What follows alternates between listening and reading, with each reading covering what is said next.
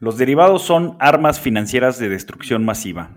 Esto lo dijo Warren Buffett, eh, parece que después de la crisis financiera de 2008. Bienvenidos a Monitox, yo soy Walter Buchanan, CFA. Mi nombre es Luis González, CFA, y como dijo Walter, vamos a hablar hoy de una introducción a los derivados. Es un tema muy extenso, vamos a intentar abarcar varios temas, este, y sin más, comenzamos.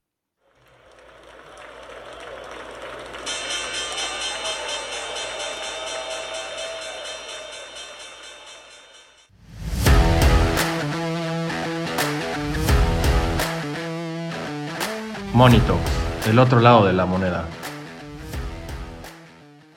Y bueno, pues empezamos otro episodio más. Muchas gracias a todos los que nos escuchan. El tema que tenemos hoy es muy interesante y sobre activos que yo creo que son controvertidos y muchas veces son malentendidos y pues esto lleva, desde mi punto de vista, a que a veces tengan un, un mal uso. ¿No? Porque, por ejemplo, Luis, de, un lado tenemos la visión de Warren Buffett que los derivados son armas de destrucción masiva, esto por el apalancamiento, que podemos ahondar un poquito eh, sobre esto, eh, pues ya sabemos que el apalancamiento puede ser letal, eh, lo hemos visto en el caso de, de Arquegos, que pues si bien no, creo que no estaba utilizando derivados per se, pero pues sí, sí se estaba apalancando de una forma excesiva, que bueno, una forma para apalancarse pues, son los derivados, pero también a, mí me parece que los derivados son muy incomprendidos porque se me hace muy interesante la forma en que los utilizan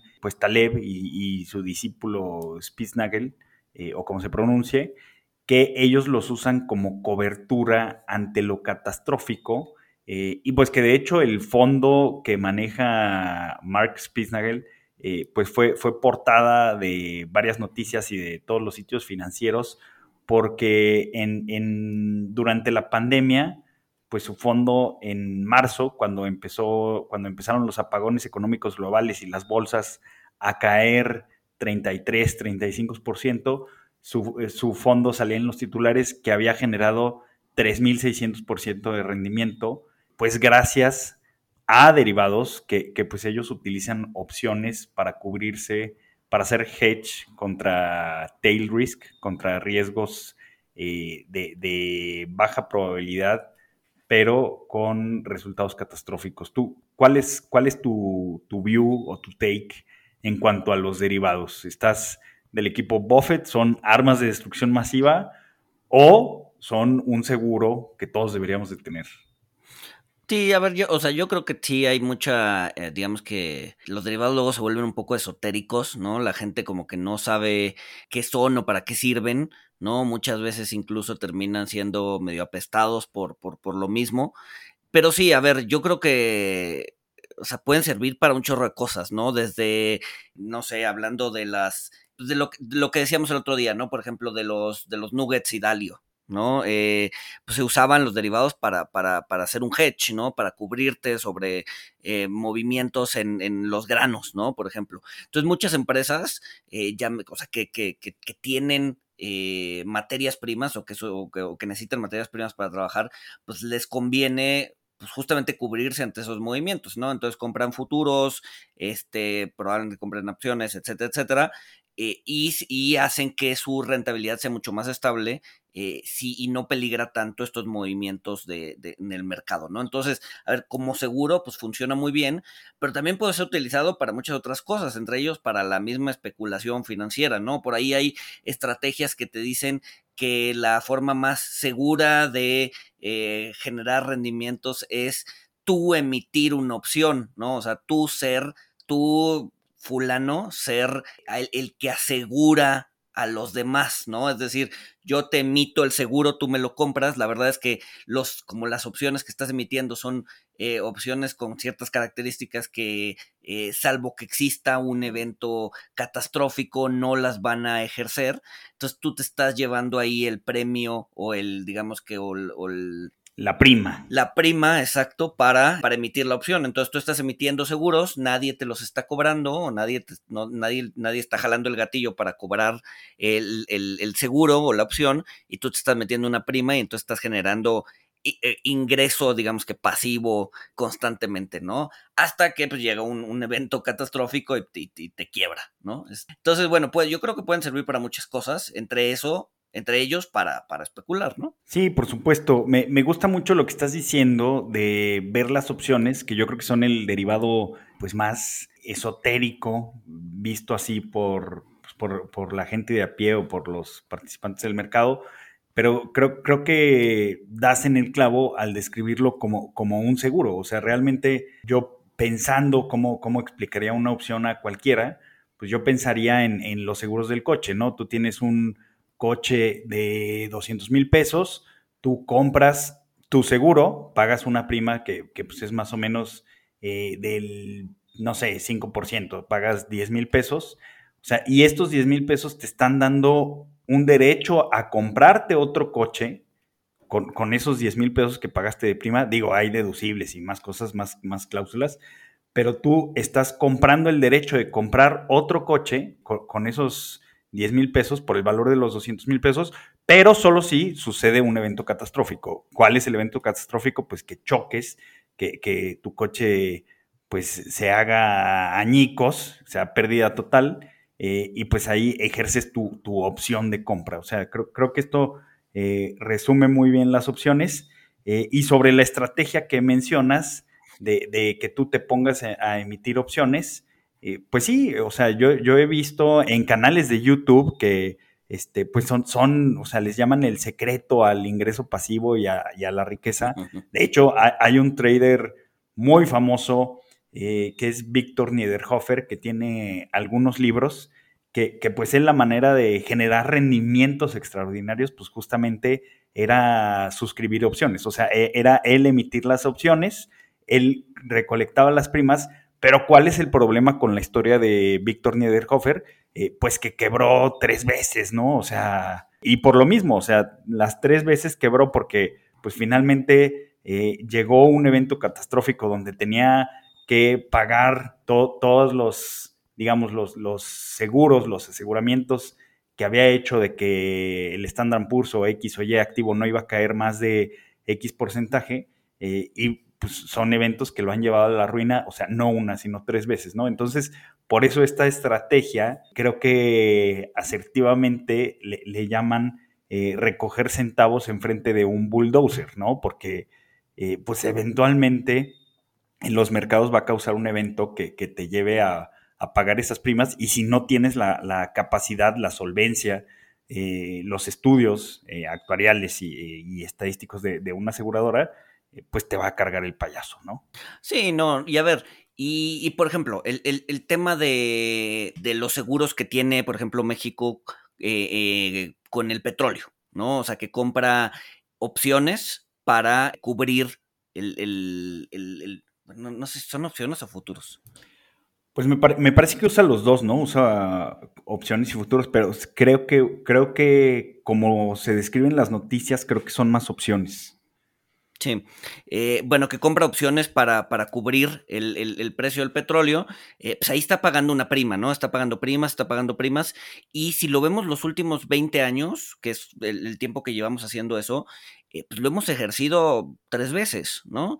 y esas tres veces han sido este, montos fuertes que al final, entre la prima que hemos pagado y lo que hemos recibido, pues vamos prácticamente tablas, ¿no? Tampoco es eh, o sea, tampoco es el negocio estar comprando o vendiendo acciones. Muchas veces estos eventos catastróficos, pues muchas veces son mucho más seguidos de lo que, de lo que podemos pensar, ¿no? Entonces, pues sí, eh, la, idea, como dices, ¿no? La idea de, de, estar emitiendo, em, emitiendo opciones, pues muchas veces puedes sentir que es un, que es un ingreso seguro, pero al final del día, cuando te toca desembolsar, te toca desembolsar cantidades grandísimas, ¿no? Y es por eso que las aseguradoras pues tienen reservas, ¿no? Y tienen reservas para que en el momento en que tengan que salir a desembolsar eh, un huracanazo o un terremoto, pues no se desfonden y mucho de esas eh, riesgo lo terminan dispersando en reaseguradoras, o sea, ellos no se quedan con todo el riesgo del seguro.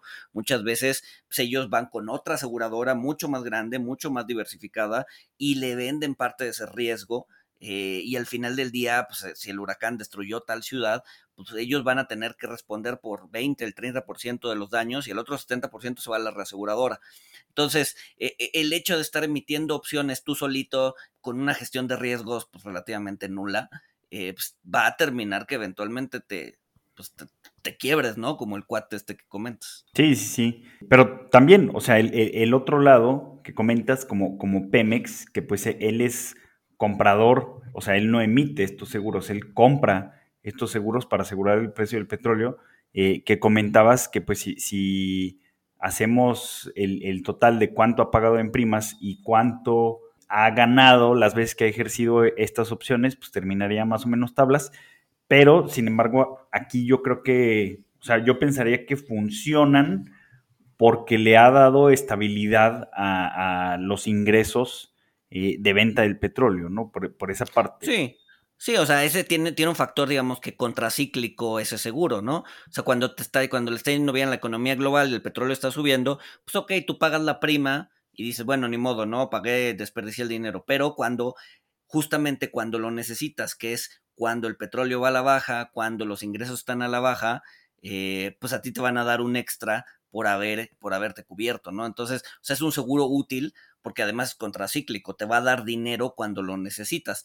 Pues el mismo caso que cualquier seguro, como el seguro del coche, ¿no? Este, eh, pues generalmente, o sea, no tiendes a chocar todos los días, o, va a pasar un año en donde no chocaste y pues vas a haber desperdiciado, entre todas las comillas, la prima, ¿no? Pero el día que choques, pues ahí sí, ahí sí vas a necesitar el dinero y vas a haber dicho, oye, pues qué bueno, qué buena onda que, que, compré mi seguro, ¿no? Entonces, sí, o sea, no estoy diciendo que sea inútil, más bien estoy diciendo que eh, pues al final terminas similar, por lo menos así ha pasado con la cobertura en, del, petróleo, pero pues te dan, o sea, te genera flujos cuando los necesitas y tú sueltas flujos cuando no necesariamente o, cuando estás holgado, pues, ¿no? No, no, o sea, no, no, no requieres de ese dinero porque pues, justo el petróleo va subiendo, entonces, pues, ¿qué más da pagar parte de ese excedente en, en, primas, ¿no?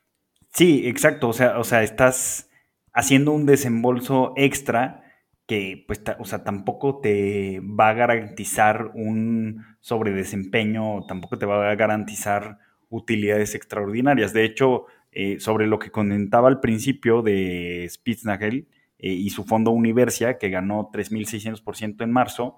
Eh, pues ha habido una pelea entre Taleb y, otra, otra persona que se dedica más al, value investing, que pues se están peleando que cuál estilo de inversión es el mejor, no, que es mejor el, tail risk, no, es mejor el, value investing y la diversificación, y los dos terminan desacreditándose entre sí. Pero lo, interesante es, creo que, creo que la otra persona es no, recuerdo si es Clifford Asnes, eh, me, parece que sí, pero le pedía a Taleb que, pues estaba muy bien que Universia hubiera ganado 3.600% en marzo, pero que le diera cuál era el, track record de, largo plazo, eh, porque pues él, él, decía justo esto, ¿no? O sea, sí, a lo mejor un mes ganaste muchísimo, o sea, miles por ciento de rendimiento, pero como los años pasados estuviste pagando las primas y no las estuviste ejerciendo, fue dinero, como decías, o sea, desperdiciado, tirado a la basura, fue eh, un, premio, bueno, o sea, fue un castigo, algo negativo en su desempeño que tuvieron que pagar por estar asegurándose ante eventos catastróficos que a lo mejor no pasan, ¿no? O a lo mejor tardan mucho en pasar entonces, cuando, cuando suceden y por fin pueden cobrar, eh, pues resulta que tienen un desempeño similar pues, al del Standard Poor's 500, ¿no? Exacto. No, y además, o sea, tienes además el riesgo de si es muy catastrófico el riesgo, pues que eventualmente no te pague, ¿no? Tienes ahí un riesgo contraparte eh, importante que es que, eh, pues a ver si se acabó el mundo y tú quieres cobrar y te deben pues, billones de dólares, pues no hay quien te los pague, ¿no? Entonces también, también hay un riesgo contraparte fuerte si, si, si, si el riesgo catastrófico que estás, al que le estás apostando es demasiado catastrófico, ¿no? Sí, sí, sí, sí, es, es como el dilema que tienen todos los, pues sí, digamos, los tenedores de, de oro y de seguros de este tipo, pues que, que realmente eh, pues, si hay un, o sea, realmente un meltdown financiero, un crack mundial que acabe con el capitalismo, pues, o sea, ni, vas a poder cobrar tus seguros y pues, el, oro ni te va a servir, ¿no? O sea, pues, vamos a llegar a algo muy primitivo donde vamos a intercambiar, eh, pues, no sé, pan. Bitcoin, resuelve todo esto. Exacto. Pero bueno, creo que luego para la gente eh, se, se hace interesante o les llama la atención porque con, con los con los seguros financieros o con las opciones financieras o los derivados financieros, eh, o sea, no necesitas asegurar tu coche, o sea, tú puedes comprar la opción de que X activo que, no tienes va a caer, entonces tú haces un desembolso muy pequeño y si se materializa eso, pues tú ganas 3 mil por ciento, 10 mil por ciento, 20 mil por ciento. El problema es que, que si no haces una gestión de riesgo adecuada, pues tú metes tu dinero, el evento nunca pasa y pierdes la prima, ¿no? Y si no supiste bien, eh, pues calcular el nocional y todo esto, pues resulta que por comprar opciones para eh, convertirte en millonario de la noche a la mañana, como los cuates de Wall Street Bets, pues terminas perdiendo todo tu patrimonio porque pues, las primas expiran sin valor, ¿no? Sí, e, exacto. Es justo, justo iba a tocar ese tema, ¿no? Es un poco lo que pasó con, con las meme stocks, ¿no? Que hablábamos eh, hace, hace unos capítulos. sí, otro, uso de los derivados para el YOLO investing, ¿no? Exacto, sí, o sea, porque al final del día pues, lleva, un, lleva un apalancamiento implícito, ¿no? Lleva una especie de endeudamiento. Tú no tienes la acción, pero estás apostando a que esa acción sube en paquetes, ¿no? O sea, estás apostando, eh, al final del día hay un subyacente o un nocional en, en, el derivado que no necesariamente lo tienes tú, no tienes por qué estar comprando o tener en posición las 1500 acciones o 5000 acciones o lo que sea para apostar sobre ese nocional a una prima muy pequeña. Si no se da, pues perdiste la prima, si sí se da, pues entonces ganaste pues toda la subida de ese eh, número de acciones que tienes y entonces es por eso que eh, los rendimientos se multiplican, ¿no? Es una forma de, eh, digamos, que estar apalancado sin o, más bien a un costo muy, muy pequeño. Y es por eso que los, los, los cuates de Reddit pudieron hacer, pues tener esos rendimientos y poder llevar la acción a, un, a, un, a precios eh, mucho, muy elevados, mucho más arriba de sus, de sus valuaciones, ¿no? Entonces, eh, sí, o sea, comprar acciones también implica, digo, comprar opciones también implica cierto nivel de apalancamiento, ¿no? Sí, que, o sea, que puede llegar a ser eh, muy fuerte, muy, muy fuerte. y, y, también, o sea, así como las opciones llevan un nivel de apalancamiento implícito, los futuros también llevan un, nivel de apalancamiento que, es más explícito, o sea, si tú entras en un contrato de futuros de tipo de cambio, que pues si eres una importadora o, una exportadora, pues te van a servir mucho para, cubrir tus flujos, porque son flujos reales que, que sí tienes, pero pues también si eres, si eres un trader de a pie, si eres un inversionista de a pie, pues tú, tú puedes comprar 100 mil dólares, puedes comprar un millón de dólares eh, con futuros, o bueno, puedes tener exposición a ese nocional y pues no vas a tener que desembolsar todo, ¿no? Nada más vas a tener que desembolsar eh, un porcentaje que pues, va a ser entre el 7 y el 15%, eh, y pues con, eso vas a estar apalancado pues más o menos 10 veces, ¿no? El problema es que pues los movimientos van a ser 10 veces más fuertes en, en tu cartera, también a la baja, y digamos, una, una ventaja, comillas, entre comillas, o sea, no, no lo hagan en casa, pero una ventaja de las opciones sería que pues pierdes la prima y ya, no hay llamados de margen, y en los futuros no, en los futuros sí te pueden hacer llamados de margen, pueden tomar saldo adicional de tu cuenta en, movimientos que tengas en contra, que pues se materializan eh, muy, muy rápido. Estamos hablando de que si el activo o la moneda o lo que sea sobre lo que tienes futuros eh, se mueve 10%, pues prácticamente eh, va a tener un impacto de 100% en, en tu portafolio, ¿no?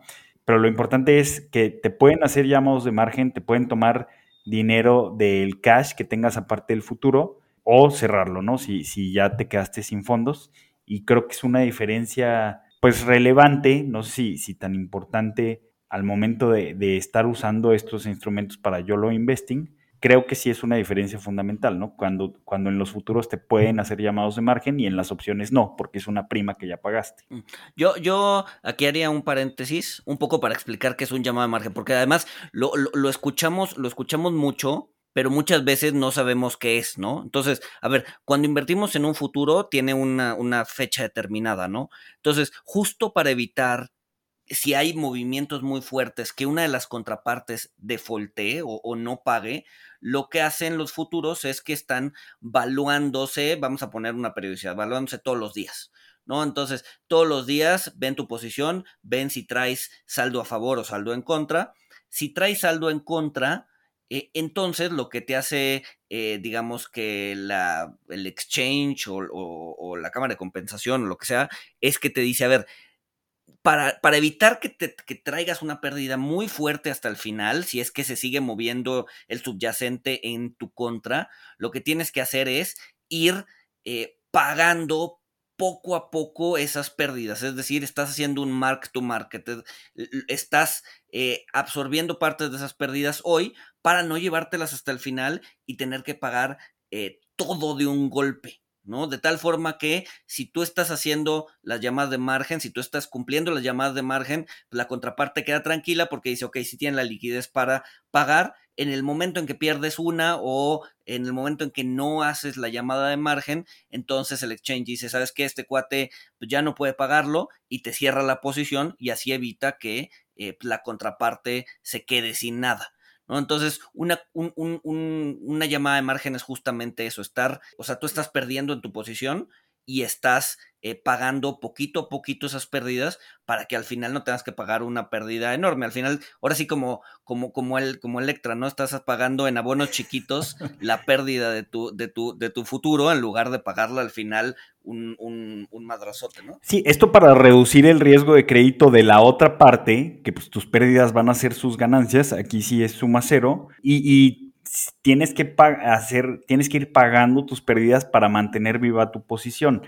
Que, pues ahorita me acordé de lo que pasó con Comercial Mexicana en la crisis financiera de 2008, eh, que, que, pues ahí el CFO estaba haciendo cosas, pues sí, que, que no debería de, de, haber hecho per se, eh, porque pues estaban elevando sus ingresos, eh, los inversionistas pues les, les decían que todo estaba súper bien porque los ingresos estaban elevando, pero realmente los, o sea, si mal no recuerdo, o lo voy a decir de una forma muy simple, creo que las ventas mismas tiendas estaban cayendo, pero pues se compensaban porque estaban teniendo ganancias eh, vía unas coberturas cambiarias que tenían, que me parece que, que el CFO, pues viendo esto, empezó a especular con las coberturas cambiarias y cuando el tipo de cambio pues, se va de 11 a 15 pesos, pues le, empiezan a hacer las llamadas de margen. Por ahí hay anécdotas de que ya no tenía para, para pagar el margen, pero quería que su posición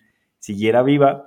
Eh, y pues que fue escalando eh, en, entre autorizaciones, entre los directores. Digo, estos son rumores de Radio Pasillo, hasta que en un nivel muy alto dijeron, ya no, no, podemos, no podemos mantener viva esta posición, no tienen para pagar los márgenes eh, y cierran la posición de, de, comercial mexicana.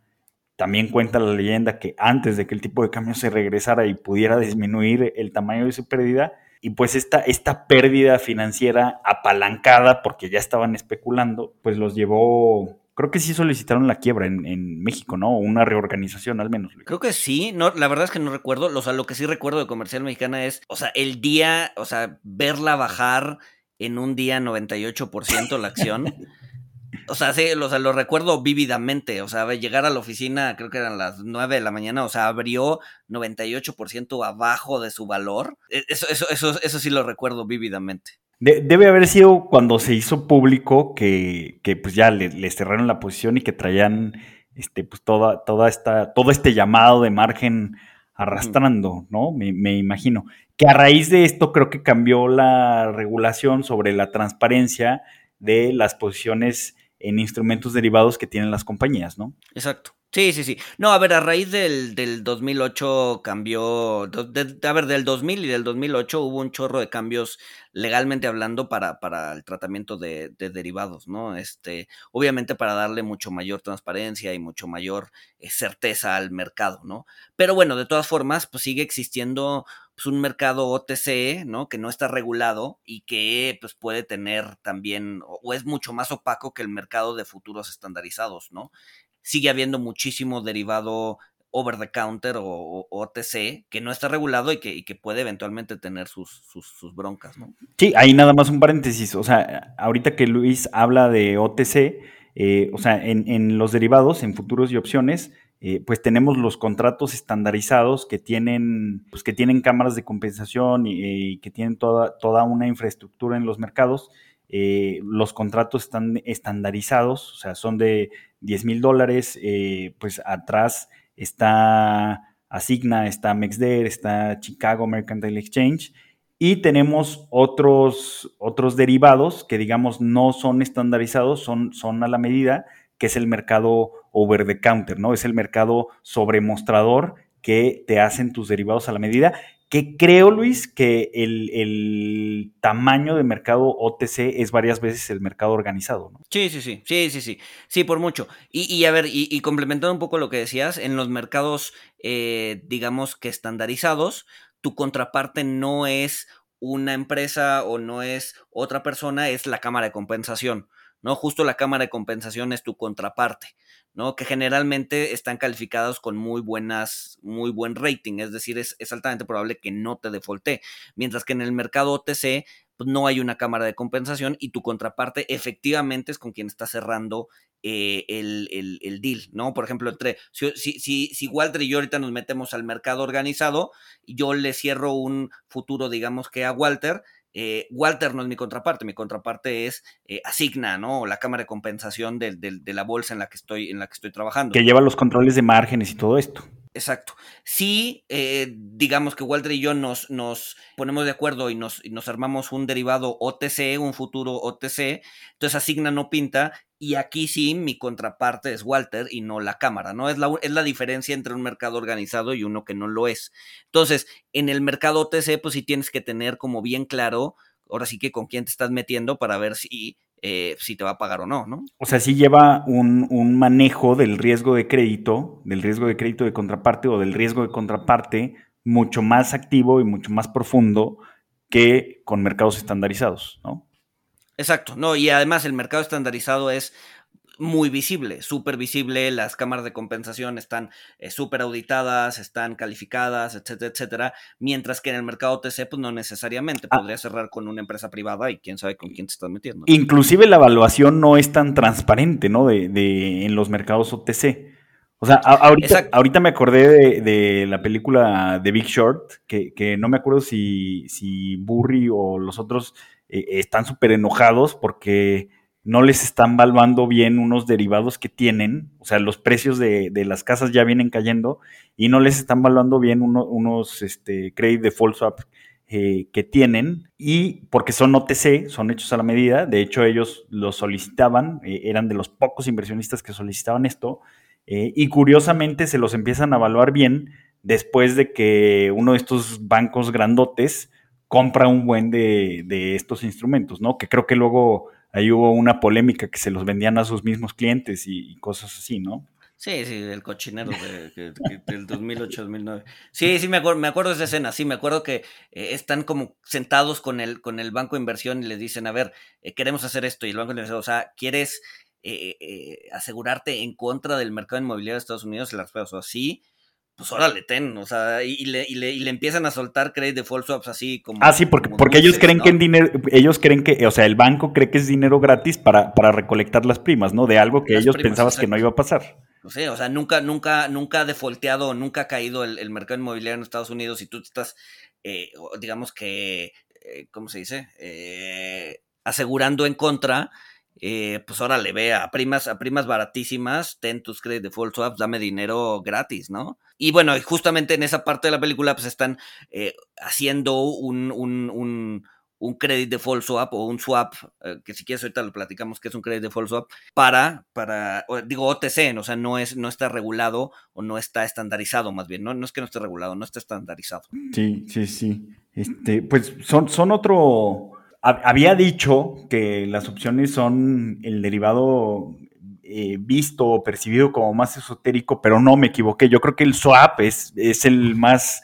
complejo e inentendible, ¿no? O sea, y un credit default swap, pues es todavía más, más, un poquito más enmarañado, ¿no? Sí, sí, sí. No, al final el swap, pues es, o sea, suena muy sencillo y es, te cambio te cambio una cosa por otra, ¿no? Como, o sea, como dice su nombre, es, es, un intercambio. Y puede ser de cualquier cosa, ¿no? O sea, te cambio una tasa fija por una tasa variable, te cambio el rendimiento del índice por una tasa variable, te cambio lo que sea. En el caso del credit default swap es, te cambio una tasa fija o una prima por dinero o por tu nocional de ciertos bonos que compraste en caso de que los bonos te defaulten, ¿no? Entonces, eh, al final del día, si yo compro un credit default swap, estoy pagando una prima, eh, y si eh, me defoltea una prima sobre unos bonos que tengo y si al final del día esos bonos no me pagan, entonces yo le doy mis bonos basura, mis bonos inservibles a la compañía que me está asegurando y ellos me regresan el nocional, es decir, lo que yo pagué por los bonos, ¿no? Si los bonos estaban a 100, su valor nominal eran 100 pesos, pues me regresan 100 pesos por cada bono que yo les entregue. ¿No? Al final del día tengo entendido que sí tienes que regresar los bonos porque pues, la compañía pues, es una forma de, o sea, ellos, ellos ya con los bonos en la panza pues sí se van a pelear y van a meter abogados eh, y van a buscar eh, pues, que les regresen la mayor cantidad de dinero posible sobre esos bonos que no están pagando, ¿no? Pero por lo menos tú ya te quitaste el riesgo, tú ya, te, o sea, te regresaron tu inversión inicial eh, y pues, listo, ¿no? contra, contra una prima, ¿no? Y ya la aseguradora que te, que te aseguró, que te vendió el credit default swap, eh, pues ya se queda con la bronca de pues, ver cuánto recupera de esos, de esos bonos que, no están pagando, ¿no? Que, en el caso de la película de, Big Short, o sea, ellos no tenían las hipotecas, ¿no? O sea, sino que se esperaban a que valieran eh, centavos sobre el dólar. y pues si tenían que hacer el intercambio, pues ya agarraban las hipotecas en el mercado a centavos sobre el dólar eh, se las daban a, quien los había asegurado y pues les regresaban pues ya el, monto del nocional completo, el monto, ¿no? Exacto, exacto, exacto, Sí, sí. Sí, a ver, no, no, no, tienes por qué tener, por, qué tener el bono, ¿no? O sea, eventualmente, eh, si, si, se activa el CDS, pues sí lo puedes salir a comprar al mercado a centavos por dólar, este, y pues ya entregarlo como tal, ¿no? Pero sí, ahorita, o sea, sobre los swaps que comentabas que, que es un intercambio, o sea, creo que eh, pues a la gente, o sea, y, entre ellos me incluyo, o sea, nos cuesta mucho trabajo porque dices, o sea, ¿por qué, por qué cambiaría, eh, por ejemplo, flujos de, bonos o de deuda de, tasa fija por tasa variable, ¿no? O sea, y, puede haber muchas causas para hacer esto. Por ejemplo, si yo tengo una posición gigante en, bonos, yo soy un inversionista institucional o soy un soberano eh, y tengo miles de millones de dólares en, bonos que me pagan tasa fija y yo creo que es mejor momento para, estar en tasa variable, eh, pero sé que si salgo a vender toda mi posición eh, de bonos, pues voy a terminar moviendo el mercado, pues una forma de cambiar la estructura de mi deuda es mediante un swap, donde pues cambio mi tasa fija por una tasa variable, porque creo que la tasa variable pues va a ser más conveniente porque las tasas van a subir o por X razón creo que tener tasa variable pues va a ser mejor en el corto o mediano plazo eh, que, tener mis bonos, ¿no? Entonces puedo cambiar la estructura de mi deuda sin, sin dejar de, tener mis bonos de largo plazo, porque quizá pues, los quiero mantener de largo plazo, pero mi view de corto, de mediano plazo me indica que necesito otra cosa en el momento. Ahora, otra, otra cosa que pues últimamente se, pues, se están usando más para, para este fin los swaps podemos tener swaps sobre acciones, sobre índices bursátiles. Eh, ¿cómo, funcionaría esto o, para qué serviría esto? Supongamos que yo soy una familia que tengo una posición muy, muy importante en X compañía, que es pública, que mi familia pues tiene, eh, no sé, el, el 60% de la empresa, el 40%, y ahí está todo mi patrimonio. Yo no quiero deshacerme de las acciones porque no quiero perder el control de mi compañía, pero sí quiero diversificarme. Entonces, puedo entrar en un swap donde yo cambio el rendimiento de X número de acciones de la compañía por el rendimiento de un índice, por el rendimiento de una canasta de acciones. Eh, entonces ahí ya me diversifiqué, ya no estoy concentrado y ya eh, pues mi, destino no depende al 100% de algún evento catastrófico eh, que pues afecte mi compañía y mi patrimonio se vea súper mermado, ya me puedo diversificar sin perder el control de mi compañía. Creo, creo que es un uso interesante eh, y pues hay ETFs de equity, ETFs de, renta variable que utilizan mucho los, los equity swaps porque a veces es más, es más barato tener exposición a, ciertos rendimientos de ciertos índices con swaps que saliendo al mercado a, transaccionar, ¿no? Por los costos transaccionales. Sí, y ojo, no, no, es que estés cambiando la acción A por la acción B, lo que estás cambiando es el rendimiento, ¿no? O sea, al final del día, eh, en las épocas, en las fechas de corte, lo que sea, lo que haces es netear rendimientos, ¿no? O sea, al final del día dices, ok, esto ganó tanto, esto ganó tanto, ¿quién ganó más? Pues no, ganó la acción A, ganó más, entonces hay un flujo o hay un neteo de un lugar a otro. No es que te cambie la acción, mi acción de Apple por tu acción de Facebook, ¿no? Eh, o sea, sí es, es, es, es, más bien lo que se cambia son flujos de efectivo más que, más que activos, ¿no? Otro, otro, otro, por ejemplo, otro uso que se puede dar es con monedas, ¿no? O sea, yo soy una empresa eh, que cotiza eh, en euros, que tiene todo en euros, eh, y me doy cuenta que en México hay, no sé, el mercado local en pesos está súper caliente y todo el mundo quiere comprar tasa fija en pesos en México. Entonces yo, corporación en euros, voy, emito papel, emito deuda en pesos en México, me la compran una super tasa porque además hay mucha demanda, pero yo no quiero, o sea, a mí, a mí, yo, a mí no me sirven los pesos, yo me, yo, o sea, yo toda mi operación está en euros. Entonces lo que hago es simplemente todo ese flujo que estoy recibiendo de la deuda, eh, lo cambio vía un swap a euros. ¿no? Y entonces yo al final del día termino recibiendo euros, me manejo en euros y con ese swap termino pagando yo pesos al mercado local, ¿no? Entonces aproveché este, que hay una demanda fuerte en un mercado local, emití en ese peso, en, en, esas monedas y al final del día con el swap termino recibiendo, recibiendo euros, ¿no? Entonces no me meto con el tema con el tema del riesgo cambiario. Sí, definitivamente son muy interesantes los derivados y el mercado de derivados porque puedes hacer muchísimas cosas con, con las opciones, con los futuros, eh, con los swaps. O sea, inclusive puedes hacer eh, un instrumento que conforme el banco central, eh, cierto banco central baje la tasa, pues este instrumento te pague el doble de, lo que el banco baja la tasa o el doble de lo que el banco suba la tasa. O sea, se pueden hacer mil, mil cosas eh, que, bueno, para esto estaría buenísimo que contáramos con, un invitado que se dedique a operar derivados y podamos entrar a, detalle en estos temas. Pero bueno, pues con todo lo que hemos platicado, Luis, tú ¿con qué, con qué te quedarías eh, sobre los derivados? ¿Te quedarías con el view de que son armas de destrucción financiera masiva o te quedarías con el view eh, de, Taleb y, y Spitznagel eh, que pues todos deberíamos de cubrir riesgos catastróficos en nuestros portafolios. No, yo creo, yo creo, a ver, siempre, siempre un punto medio, ¿no? A ver, yo creo que son útiles eh, si, se, si se usan con moderación o con, o con responsabilidad, ¿no? Este, o sea, definitivamente todos tenemos o bueno, espero que todos tengamos alguna especie de seguro, ya sea gastos médicos del coche, de la casa, eh, cualquier tipo de seguro. O sea, sabemos que probablemente somos muy buenos manejando, pero de todas maneras, pues compramos el seguro. Sí, pero los demás no. Pero los demás no, exacto. este, entonces, eh, o sea, e, es, yo creo que es parte de la naturaleza humana buscar reducir riesgos. ¿No? Entonces, o sea, si lo usamos con ese fin, creo que son adecuados. Eh, si vamos a especular con ellos, pues creo que nada más hay que dimensionar bien los riesgos en los que nos estamos metiendo. Eh, o sea, no, no, no tiene nada de malo pues, intentar ganar un poco más con derivados, así como que no tiene nada de malo eh, meterse a las criptomonedas para buscar mayores rendimientos, siempre y cuando pues entendiendo el riesgo en el que nos estamos metiendo y, y, tener la capacidad de afrontarlo si es que se materializa, ¿no?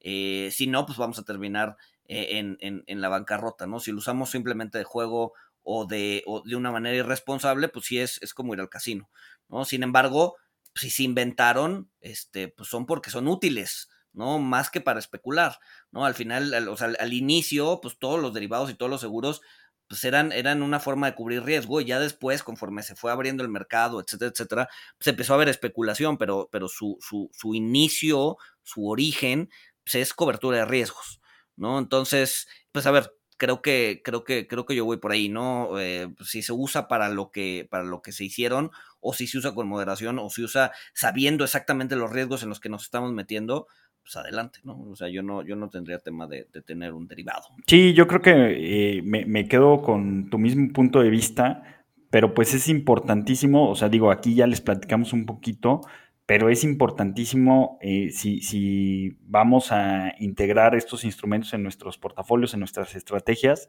eh, pues lo que dices, o sea, conocerlos muy, muy bien, conocer bien los riesgos, eh, tener mapeado qué es lo que va a pasar si se materializan los riesgos, sobre todo cuando estamos apalancados.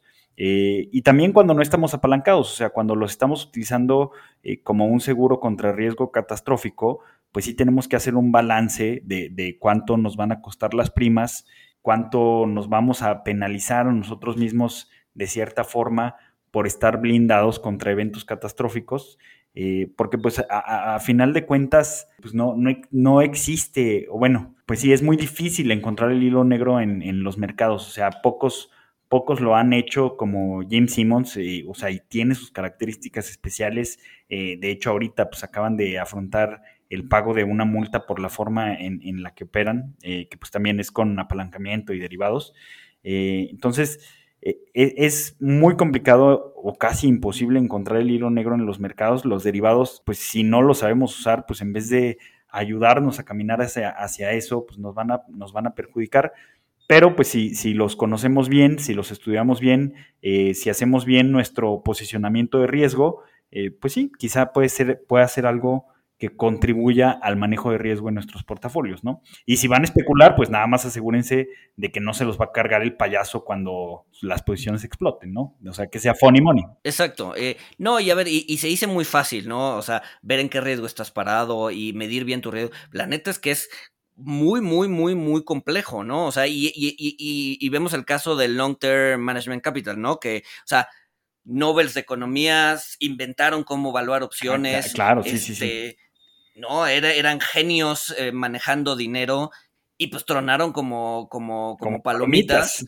Exacto, eh, eh, porque no supieron gestionar bien su riesgo, ¿no? Estaban apalancados 100 a 1, si no me equivoco, y se les movió la tasa, se les movió un poco el, escenario y tronaron olímpicamente. pues es que también, o sea, bueno, no, no sé tú, pero yo, yo jamás me apalancaría, o sea, ni siquiera 10 a 1, ni siquiera 2 a 1 se me hace eh, pues, o sea, te estás exponiendo al riesgo catastrófico de una forma impresionante, ¿no? O sea, ahí está el ejemplo. Pero lo que voy es, o sea, gente muy inteligente, por lo menos académicamente hablando, ¿no? O sea, un año antes habían ganado el Nobel de Economía, pues tronó muchísimo, o sea, tronó de manera impresionante. ¿Por qué? Porque no supieron gestionar sus riesgos. Entonces, o sea, a ver, el, el, el digamos que el, el, consejo de aprende a gestionar tus riesgos se dice muy fácil, pues la verdad es que es muy complicado, es complicadísimo saber realmente sobre qué riesgo estás parado. Entonces, si no tienes esa certeza, eh, si, no eres más inteligente que Scholz y Merton, entonces pues, llévatela más tranquilo, ¿no? Y, no creas que, conoces el mercado de derivados o los riesgos sobre los que estás parado solamente porque pues, tu estrategia te ha salido una vez, dos veces, un año, dos años, etcétera, ¿no? Entonces, también gestionar el riesgo no es trivial, no es nada trivial. Sí, sí, sí. Eh, pues es como, es como la anécdota del de, pavo, ¿no? O sea, si estudiamos la vida de, un pavo, eh, pues vamos a ver que le dan alimento 364 días, o sea, imaginemos que el alimento son las primas, este, y vamos a concluir que pues el pavo siempre le van a dar alimento y el día número 365 pues lo van a matar, ¿no? Para comérselo en Navidad. Y ahí está tu evento catastrófico, este, que, pues adiós, ¿no? Pero bueno, pues esperemos pronto tener un invitado que nos dé eh, pues más insight y, más visión sobre lo que podemos hacer con el mercado de derivados, eh, que pues es muy interesante. Eh, y pues sin más, los dejamos eh, y nos escuchamos el próximo miércoles.